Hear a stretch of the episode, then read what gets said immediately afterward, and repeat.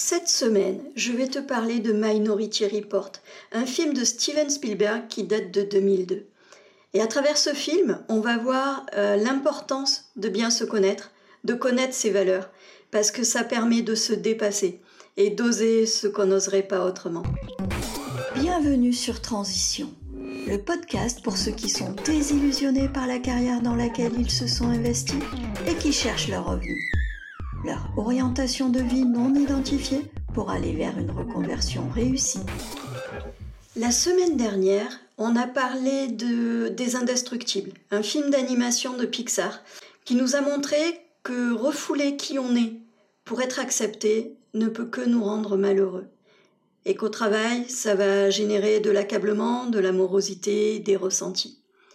Et pour éviter ça, je t'ai donné trois conseils à la fin de l'épisode pour mieux te connaître et t'affirmer. Cette semaine, on va parler de Minority Report, ou Rapport minoritaire pour nos amis canadiens, un film de Steven Spielberg, de science-fiction et d'anticipation. Ce film se passe à Washington, où un système est en période de test. C'est un système qui permet de prédire les crimes et d'arrêter les criminels à l'avance. Et John Anderton est un fervent défenseur de ce système. Il est le chef de l'équipe qui va arrêter les, j'allais dire les criminels, mais les antécriminels puisqu'ils ne sont pas encore criminels au moment où ils sont arrêtés. Jusqu'au jour où il apprend que dans moins de 36 heures, il aura assassiné un homme qu'il ne connaît même pas.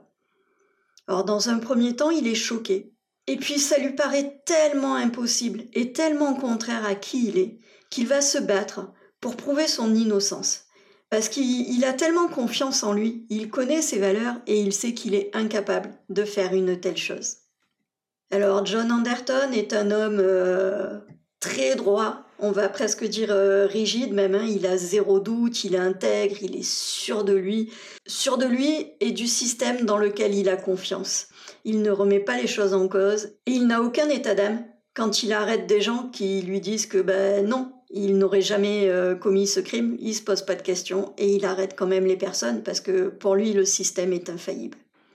S'il se donne autant dans cette mission qu'il s'est donnée, c'est parce que euh, son enfant a été assassiné quand il avait à peu près 6 ans, je crois, et il veut éviter aux autres de connaître, euh, de connaître ça.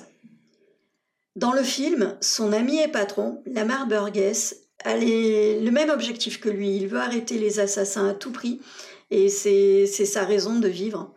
Sauf que il est devenu lui-même un assassin parce qu'il a confondu ses valeurs et ses objectifs. Le troisième personnage dont je veux te parler, c'est la précogue Agatha. Alors précogue, c'est, bah, elle fait partie en fait des, trois personnes qui permettent d'avoir des, visions des meurtres avant avant qu'ils soient commis. Et ben, elle, la mission qu'elle s'est donnée, hein, les, valeurs pour lesquelles elle travaille, c'est qu'elle veut éviter euh, à tout prix les crimes, mais elle veut aussi que les coupables d'un crime euh, impuni soient arrêtés. Alors au départ, ils ont tous des valeurs similaires, mais on va arriver à des résultats très différents. Les valeurs de John vont lui donner confiance en lui, vont lui permettre de se battre pour ce qu'il euh, qu'il croit juste les valeurs d'Agatha, la précogue, vont lui permettre euh, d'affronter ses peurs. Parce que pour arrêter le coupable d'un crime impuni, elle va sortir du temple, donc euh, de, l'endroit où elle est, euh, on pourrait presque dire retenue prisonnière, hein, parce que je pense qu'elle n'a pas, trop, pas trop de choix jusque-là. Vu qu'ils ne sont que trois à avoir ces pouvoirs-là, c'est une ressource précieuse, on va dire ça comme ça. Et donc elle ne, elle ne sort jamais de son temple. Et là, pour, euh, pour défendre ce en quoi elle croit, elle va sortir de ce temple et affronter l'extérieur. Donc elle va affronter ses peurs. Quant à Lamar, l'ami et patron qui a créé hein, le, système euh, pré-crime, la société et, tout le système qui permet d'arrêter les criminels avant même qu'ils euh, commettent un crime, eh bien, on va se rendre compte, alors euh, spoil, hein, pour ceux qui n'ont pas vu le film, avancez un petit peu, on va se rendre compte bah, qu'il a lui-même commis un crime pour arriver à ses, à ses fins, pour pouvoir arrêter des criminels. Il en est arrivé à devenir lui-même un criminel. Et il s'est complètement, complètement perdu. Il s'est complètement perdu et éloigné de, de ce qu'il voulait au départ. Et John, comme je disais, Ces valeurs lui ont permis de, d'avoir confiance en lui et de se battre à tout prix. S'il avait douté du fait qu'il ait pu commettre ce crime, s'il avait cru ça possible, il aurait protesté, mais il se serait pas battu avec la même, avec la même conviction et il aurait certainement fini en prison.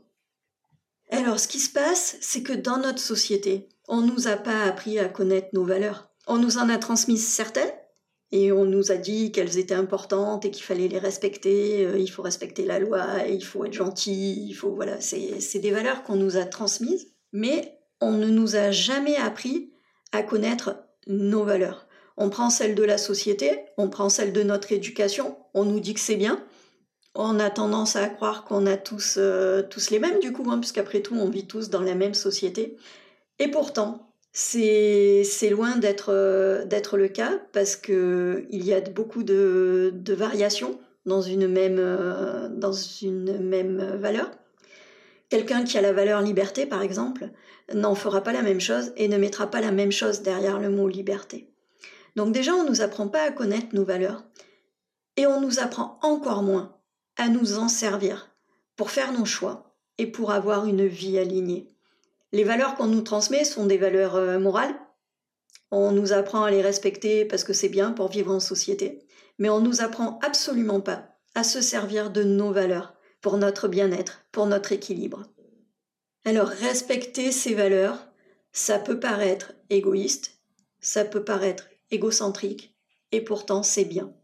Alors pourquoi égoïste et égocentrique? Eh bien parce que quand on connaît ces valeurs et qu'on les respecte, parfois on peut être amené à aller en opposition avec les valeurs des autres si on ne partage pas les mêmes choses. Je te prends un exemple. Si tu as la valeur euh, liberté et que tu veux faire ce que tu veux, quand tu veux et comme tu veux, par rapport à tes parents, par exemple, qui ont une valeur famille et qui voudraient que tu ailles les voir toutes les semaines, eh bien forcément, si tu respectes ta valeur liberté, ça leur fera moins plaisir, puisque eux, ça respectera un peu moins leur valeur famille. Donc oui, ça peut paraître égoïste, ça peut paraître égocentrique, et pourtant, c'est nécessaire à la fois pour notre bien-être, mais aussi pour savoir qui on est et pour faire des choix en accord, en cohérence avec qui on est. Bien sûr, je vais te détailler tout ça par la suite. En tout cas, en ce qui nous concerne, hein, quand on parle de reconversion professionnelle, pour trouver sa voie, pour trouver sa place, il est très important de connaître nos, valeurs parce qu'elles sont source d'une motivation profonde. Elles vont générer de l'enthousiasme, de l'énergie, de la passion. Et donc, euh, si tu veux trouver la, carrière de tes rêves, il va être primordial de connaître les valeurs.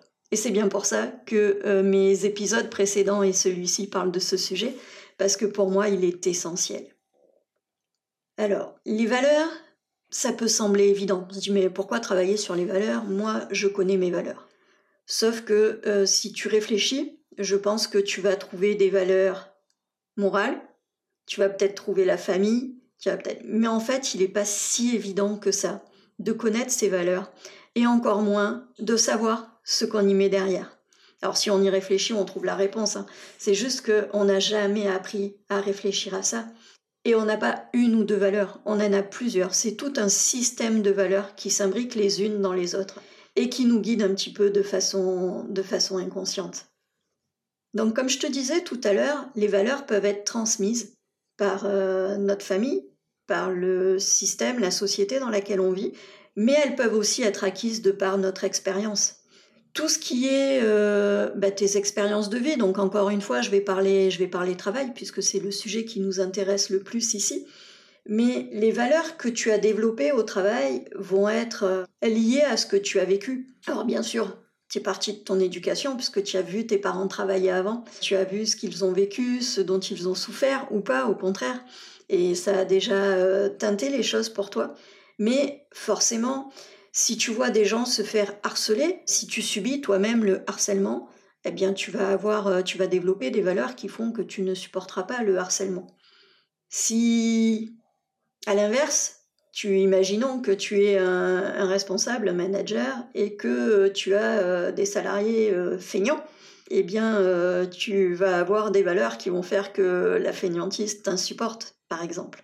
Et donc, toutes tes valeurs sont soit transmises, soit acquises. Alors dans les transmises, bien sûr, on va retrouver essentiellement des valeurs morales, des valeurs sociétales, mais pas seulement. Comme je disais, il va y avoir toute l'expérience de tes, de tes parents. Si ce sont des employés qui se sont battus toute leur vie pour avoir une augmentation, pour avoir le mérite d'un patron, tu n'auras pas forcément les, les, mêmes valeurs et les mêmes euh, a priori, on va dire, que si tes parents étaient, hum, disons, des cadres de la finance, chefs de service, euh, qui manageaient une équipe, qui ont eu la reconnaissance de leur patron tu ne verras pas du tout les choses de la même manière. Mais il y a aussi des valeurs motrices, et pour moi ce sont les plus importantes. Alors, les valeurs motrices n'ont rien à voir avec des valeurs morales et sociétales. En fait, c'est tout ce qui te met en énergie, tout ce que tu aimes faire, tout ce où tu ne vois pas passer le temps quand tu le fais. Je vais te prendre un exemple. Euh, moi, je suis quelqu'un qui adore euh, la convivialité, le partage, la communauté. Et donc, eh bien, dans, dans mes valeurs, il y a ce, ce, partage, en fait. Ça va se retrouver dans tous mes domaines de vie. Hein. Quand il y a une valeur, ça se retrouve dans tous les domaines de vie. Et donc, ce partage, ben oui, je le retrouve quand je suis avec des amis, je le retrouve quand je rencontre une nouvelle personne, je vais la retrouver euh, quand je suis au travail, ou euh, ben, dès que je travaille en équipe, c'est quelque chose qui va me, me porter, me booster. Si, si je peux aider un collègue, euh, lui apporter des, solutions, réfléchir avec lui, enfin voilà, c'est des choses qui me portent énormément. Et, et ça, c'est une valeur importante. Et pour moi, en tout cas en ce qui concerne le fait de se connaître et de trouver une carrière qui nous convient et qui nous met en énergie, ce sont les plus importantes. On a des antivaleurs aussi. Alors c'est pas tout à fait la même chose, mais euh, ça, finit par, euh, par se rejoindre quand même. En général, on est plus proche des valeurs morales et sociétales, mais pas forcément. Euh, je vais te prendre un, un, exemple. La sécurité pourrait être une valeur pour certains.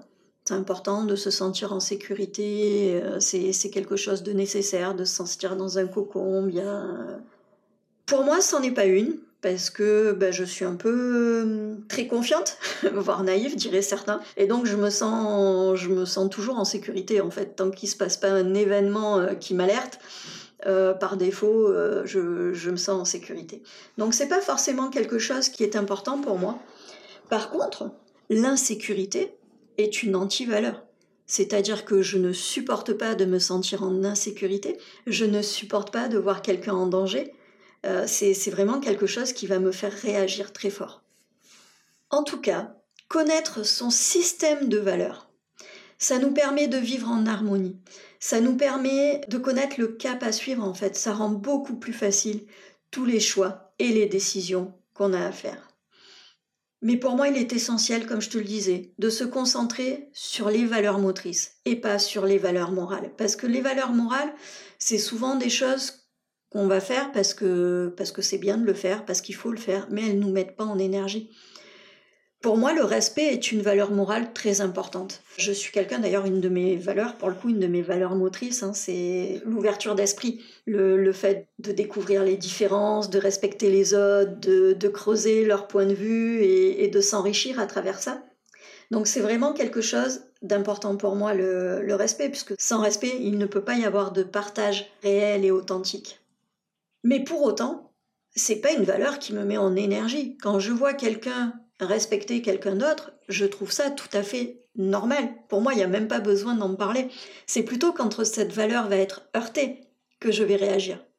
Mais tant qu'elle est nourrie, eh bien, je ne le remarquerai même pas. À l'inverse, tout à l'heure, je te parlais du, du partage qui est important pour moi quand il y a du partage, je suis, je suis en énergie, je me réveille, même si je suis fatiguée. S'il y a quelqu'un qui débarque chez moi, euh, disons, je sais pas, à 10-11 heures le soir et je suis fatiguée, bah, sur le coup, quand je vais ouvrir la porte, je vais me dire, ah bon, non.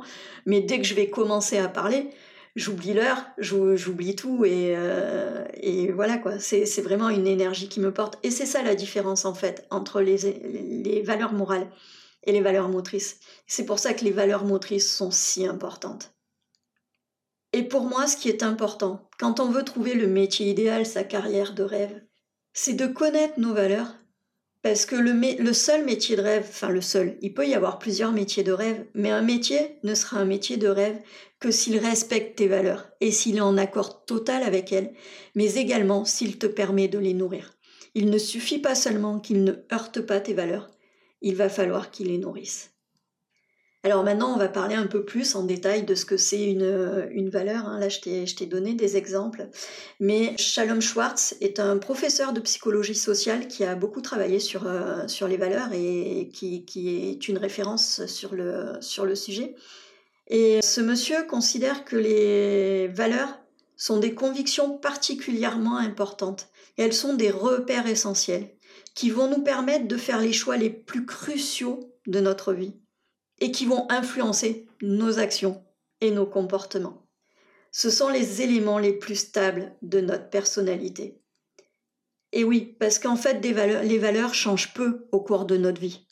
Une fois qu'on les a acquises, normalement, il faut quelque chose d'assez euh, traumatisant, d'assez impactant pour que des valeurs changent. Par contre, comme je le disais tout à l'heure, c'est tout un système de valeurs. Et ce qui va changer, c'est les priorités entre elles c'est hum, leur importance à nos yeux. Les valeurs sont un moteur qui nous permet d'agir et qui nous donne l'énergie d'entreprendre. C'est le socle de la confiance en soi. Alors elles ont plusieurs caractéristiques. D'abord, ce sont des croyances qui sont associées aux émotions. Ce sont des choses qui te tiennent à cœur et qui vont te faire réagir quand elles sont heurtées, mais aussi quand elles sont nourries. Elles vont t'amener à te mettre en mouvement vers des buts désirables, à te mettre en action. Et c'est pour ça qu'on dit qu'elles sont motrices. Elles sont aussi transsituationnelles. Ça veut dire que quand tu as une valeur, elle va se manifester dans tous tes domaines de vie. Sinon, c'est que c'est pas vraiment une valeur, ça va plus être un, un, besoin et on va parler tout à l'heure de la différence entre les valeurs et les besoins. Mais quand il y a une valeur, moi je parlais tout à l'heure du partage, c'est quelque chose que je vais trouver dans tous les domaines de vie. Je ne vais pas me dire ah ben non, au travail, le partage n'est pas important. Non, c'est vraiment quelque chose qui me porte et ça va me porter dans mon couple, dans ma famille, avec mes amis, ça va me porter dans mes loisirs, ça va me porter dans mon travail, ça, va vraiment me porter dans, tout, dans toutes les situations. Et hum, ces valeurs, elles représentent aussi des normes à travers lesquelles on va juger, évaluer. Alors on va juger et évaluer des événements, des gens, des situations et aussi nous-mêmes. Ce qu'il faut comprendre, c'est qu'elles ont un impact sur nos décisions quotidiennes et cet impact est rarement conscient. Elles sont tellement ancrées en nous, ces valeurs, qu'elles vont teinter toutes nos décisions. Si ma valeur, bah, je reprends sur le respect tout à l'heure, si je vois quelqu'un manquer de respect, ça va, ça va acter parce que comment je vais réagir ça, et ça va teinter. Est-ce que, en tout cas, je resterai pas spectatrice Je pourrais m'en aller pour éviter la situation. Je pourrais réagir pour éviter à une personne de manquer de respect. Je pourrais, voilà, mais, mais je ne resterai pas neutre. En tout cas, ça générera toujours une émotion euh, sur moi qui me fera prendre une action, une décision ou une autre. Et le fait que je prenne une décision ou une autre, eh bien, euh, tout à l'heure, on parlait du système de valeurs. Ça va souvent être ça, puisque je n'ai pas une seule valeur, j'en ai plusieurs. Et c'est le mix de toutes ces valeurs qui va faire est-ce que je prends la décision de m'en aller parce que, par exemple, je n'aime pas faire d'esclandre, voilà, ou est-ce qu'au contraire, euh, je vais agir parce que je trouve important de défendre les autres? Être conscient, être au clair avec son système de valeurs et avec l'ordre de priorité, l'importance relative de chaque valeur l'une par rapport à l'autre va, vraiment guider nos actions ou nos attitudes parce qu'en fait, on va tout le temps faire des compromis entre les valeurs. Et je t'en ai parlé un petit peu dans, dans l'épisode sur Sorry to You, l'épisode 1, où euh, je parlais de la conscience professionnelle et du conflit de valeurs qui pouvait, euh, qui pouvait naître de ça. Eh bien là, on est en train de parler exactement de ça. Admettons, je reprends l'exemple de tout à l'heure, euh, tu as une valeur euh, liberté, tu as une valeur famille, tes parents aimeraient que tu ailles chez eux toutes les semaines, il y a un moment donné, tu ne pourras pas avoir tout, tout, ce que tu veux, tu pourras pas et leur faire plaisir et conserver ta, ta liberté par rapport à ça. Et donc en fait, c'est si ta valeur famille est plus élevée, tu auras tendance à sacrifier ta liberté pour euh, leur faire plaisir et aller les voir toutes les semaines. À l'inverse, si ta valeur liberté est plus élevée, tu auras tendance à aller les voir moins souvent. Et tout l'intérêt de connaître son système de valeurs, ça va être de, de pouvoir gérer ses compromis et puis de temps en temps de pouvoir s'autoriser, en dire bah non, voilà, je fais toujours ce même choix. Aujourd'hui, je vais privilégier plutôt ça et je vais faire ça. Donc pour en revenir à Shalom Schwartz, en fait, il a défini quatre catégories, lui, de valeurs. Le dépassement de soi, qui va être plutôt dans l'altruisme, la bienveillance, euh, l'universalité, voilà, vraiment le développement personnel, on va dire. L'ouverture au changement, qui va être sur aimer le changement et prendre des décisions, autodétermination. La croissance personnelle, qui va plutôt être dans la réalisation, la réussite et la conservation, qui va plutôt être sur euh, les, traditions, le respect des règles et tout ça. C'est un système, il a 19 valeurs et il y a un test qui est disponible, je te mettrai le lien en, description. Je trouve ça très intéressant, mais personnellement, je trouve que ce n'est pas suffisant. Parce que ben, je trouve qu'il est important comme je le disais tout à l'heure, de travailler sur ses valeurs motrices. Et moi, ça, c'est le, le plus important. Les 19 valeurs de, de Schwalem-Schwartz vont, vont être les mêmes pour, tout, pour tous les humains. Donc, c'est des choses assez, euh, assez générales. Et en ce qui me concerne, pour avoir travaillé dessus, je trouve que euh, les valeurs peuvent être très, très personnelles. Derrière les mots, en fait, souvent, on peut travailler à partir d'une liste hein, de, noms et de valeurs. Et derrière les mots, on met tous des choses différentes. Et donc, quand on travaille sur une liste de valeurs, ce qui est conseillé, c'est de les regrouper en catégories, de donner un nom à cette catégorie. Et c'est là où on va commencer à se rendre compte qu'en fait, derrière les mots, on ne met pas les mêmes choses. Si je reviens à la valeur de liberté, qu'est-ce que ça signifie pour toi la liberté? Est-ce que c'est avoir, alors je reviens sur le travail, est-ce que c'est avoir des horaires flexibles, pouvoir t'absenter une heure si tu as un rendez-vous médical?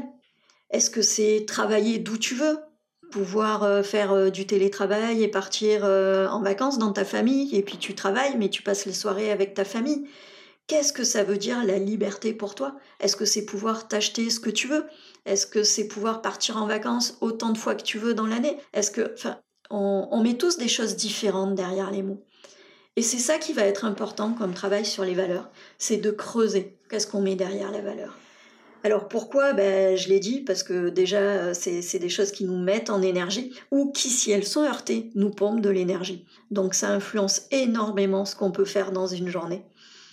Et surtout, les valeurs génèrent des besoins. Alors tout à l'heure, je te disais que j'allais faire la différence entre valeurs et besoins.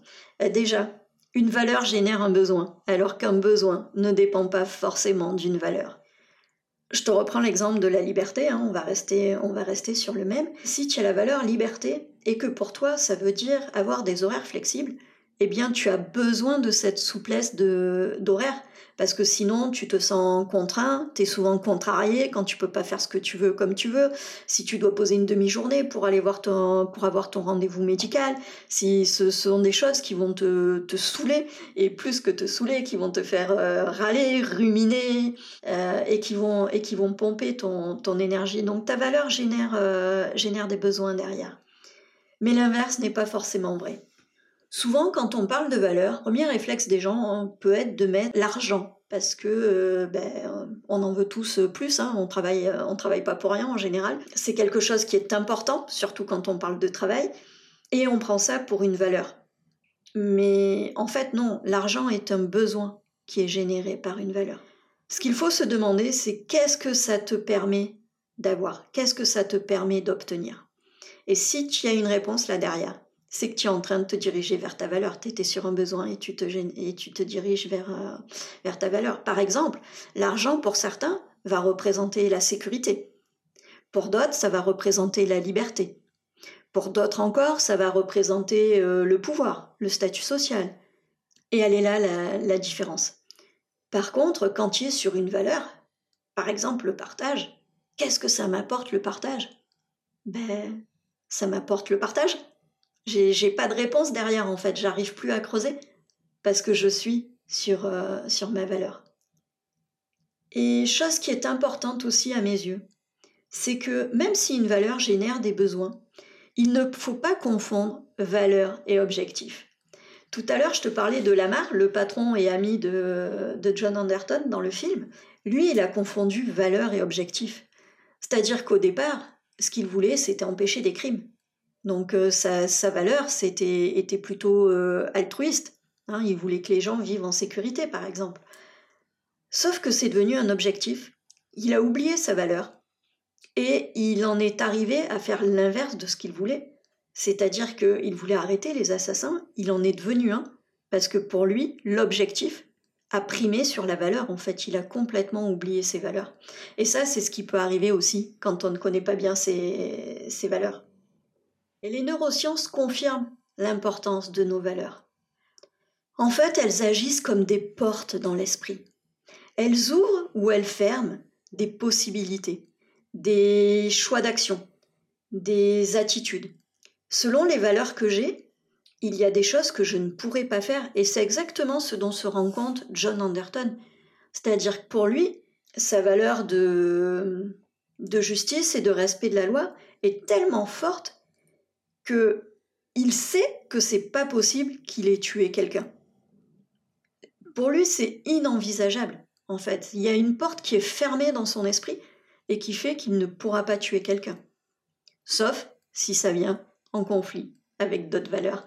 Et bah là, je vais pas, je vais pas te révéler le film, mais effectivement, il aurait pu, euh, aurait pu avoir une chose euh, qui fasse de lui un meurtrier, une chose qu'il n'a pas envisagée, mais qui, qui aurait pu, euh, qui aurait pu agir, parce que du coup, ça aurait fait appel à une valeur encore plus importante pour lui. Et au moment où il se dit non, c'est pas possible, il n'a pas conscience de cette valeur. En tout cas, quand tu travailles sur tes valeurs, il est important de les identifier. Et comme je te disais au début, c'est pas si évident que ça, parce que on ne les connaît pas, on n'a jamais réfléchi à ça, et même si elles teintent notre quotidien, en fait, elles le teintent de façon inconsciente. Et donc mettre des mots dessus et les identifier et identifier précisément dans quel cas elles se manifestent, à quel point elles sont importantes, c'est un travail qui est assez difficile. Alors je vais quand même te donner des, pistes pour travailler dessus. Déjà, tu peux travailler à partir d'une liste de valeurs, une liste de, mots qui vont être les mêmes pour tout le monde, mais où on ne mettra pas les, les mêmes choses derrière. Et quand tu prends cette liste de valeurs, tu vas pouvoir surligner celles qui te font te sentir en énergie, où tu te sens attiré, où ça fait vibrer quelque chose en toi. Il est vraiment important de se fier à son ressenti. Parce que, euh, comme Shalom Schwartz le disait, les valeurs sont des croyances qui génèrent des émotions. Donc s'il n'y a pas d'émotion, déjà, tu n'es pas vraiment sur une valeur importante pour toi. Donc si tu travailles à partir de la liste, ça va être un moyen de le faire. Un autre moyen de le faire est te demander qu'est-ce que tu fais sans voir le temps passer. Quelles sont les activités dans lesquelles tu es dans le flot et tu pourrais passer des heures et des heures, presque tu pourrais oublier de manger ou retarder beaucoup l'heure de manger ou de dormir quand, quand tu fais ça. Et demande-toi pourquoi. Qu'est-ce qui fait que tu te sens si bien à ce moment-là? Qu'est-ce que ça nourrit chez toi? Et tu vas commencer à trouver des pistes. Une autre manière de le faire est aussi d'examiner ton environnement. Ton bureau, par exemple. Qu'est-ce qu'il y a sur ton bureau? Pourquoi? Pourquoi est-ce que tu as choisi ça? Pourquoi est-ce que c'est là? Pourquoi est-ce que ça reste à portée de main? C'est des choses, ben, comme je te disais, que tu retrouves dans tous les aspects de, de ta vie. Et donc, euh, normalement, tu devrais, tu devrais retrouver un petit peu. Donc, si, si tu creuses, là, je t'ai parlé de le faire au bureau, parce que nous, on parle de reconversion, donc beaucoup de travail. Mais tu peux bien sûr le faire dans, dans tes autres domaines de vie, quand tu es chez toi et tout ça et ça va te permettre de faire, euh, de faire le lien. Il se peut même que chez toi soit plus efficace parce qu'au bureau, tu n'as pas toujours la possibilité d'y mettre ce que tu veux, mais tu découvriras quand même sûrement des, des petites choses qui vont, voilà, de fil en aiguille, t'amener à qu'est-ce que ça te rappelle, pourquoi c'est là. Pour, les femmes, tu peux faire ça dans ton sac à main aussi. c'est souvent révélateur. Donc voilà des pistes pour identifier des valeurs. Mais surtout, ne t'arrête pas là. Identifier ces valeurs, ce n'est que le début. Alors on dit souvent qu'il faut identifier les sept, euh, les sept principales. Hein. Tu, peux, tu peux en avoir beaucoup plus, mais ce qui est important, c'est d'identifier les sept principales. Si tu te bases sur la liste, tu vas en avoir beaucoup, beaucoup plus. Et dans ce cas-là, ce qui va être intéressant, c'est de les regrouper en catégories, de faire des liens entre elles. Parce que tu verras qu'il y a des mots où pour toi c'est presque similaire et en fait ça te, ça ramène à la même notion. Et, ça va t'aider comme ça à creuser, euh, creuser, creuser. Et puis après les, les définir, c'est-à-dire qu'est-ce que tu mets derrière cette valeur? Qu'est-ce que ça représente vraiment pour toi? Qu'est-ce que c'est la liberté? Normalement, tu ne veux pas une liberté de tout faire. Quand il y a une valeur, c'est ta, valeur liberté ou moi ma valeur partage. Tu, tu mets des choses derrière. Moi, moi le partage, J'y mets de l'échange, j'y mets le fait de s'enrichir, j'y mets le fait de découvrir de nouvelles choses. J'y mets, alors que pour d'autres, ça pourrait être euh, la convivialité, le rire. Alors j'y mets ça aussi, bien sûr, hein, soyons clairs. Mais euh, on pourrait avoir des, choses très différentes. Alors le, problème de parler de ces valeurs, c'est que c'est tellement ancré qu'on a du mal à imaginer, euh, à imaginer d'autres choses. Tout à l'heure, je parlais de sécurité. Pour certains, ça peut être la sécurité financière, pour d'autres, ça peut être la sécurité physique.